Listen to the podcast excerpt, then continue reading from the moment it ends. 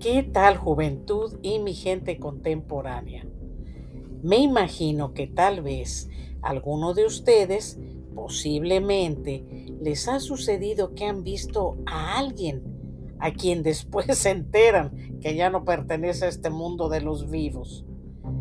Precisamente eso me aconteció la semana pasada, cuando fui a hacerle la rutina de corte de uñas de los pies a la señora Brown. Primeramente fui a la casa del matrimonio Avilés y después manejé hacia el domicilio de la señora Tina Brown, a quien he atendido como por unos cuatro o cinco años más o menos. Ella padecía de Alzheimer's, demencia senil, además de otras enfermedades. Y siempre la vi postrada en su cama dormida la mayor parte del tiempo. Al llegar estacioné mi carro frente a su casa, pero vi que las ventanas de su residencia estaban abiertas y la puerta de la entrada principal estaba completamente abierta. Vi también a una joven mujer frente a la puerta. Era su nieta. Bajé de mi auto, saqué mi maletita de trabajo y me encaminé hacia la entrada de la casa. Y me detuve un momento porque vi a la señora Tina, quien vestía una bata para estar en casa de color rosa pálido. Ella se dirigía despacio hacia donde estaba su nieta. Por un instante pensé que tal vez le, le, habrían dado extraordinarias sesiones de terapia física tal vez quería dar la sorpresa.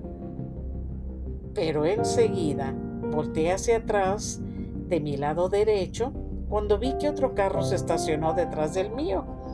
De ahí bajó una enfermera quien también caminó a donde estaba la nieta de la señora Brown. Dirigí mi vista nuevamente a donde vi la señora Tina, pero ya no estaba. Continué caminando unos seis pasos más y la enfermera se identificó con la nieta diciéndole que ella llegó para ponerle la inyección de insulina a la paciente. Fue cuando la joven nos dijo que su abuelita acababa de fallecer hacía 20 minutos en el hospital. Al decir eso, eh, no me atreví a mirar nuevamente dentro de la casa donde vi a la señora. Le di mi más sentido pésame a la nieta me despedí y caminé a mi carro.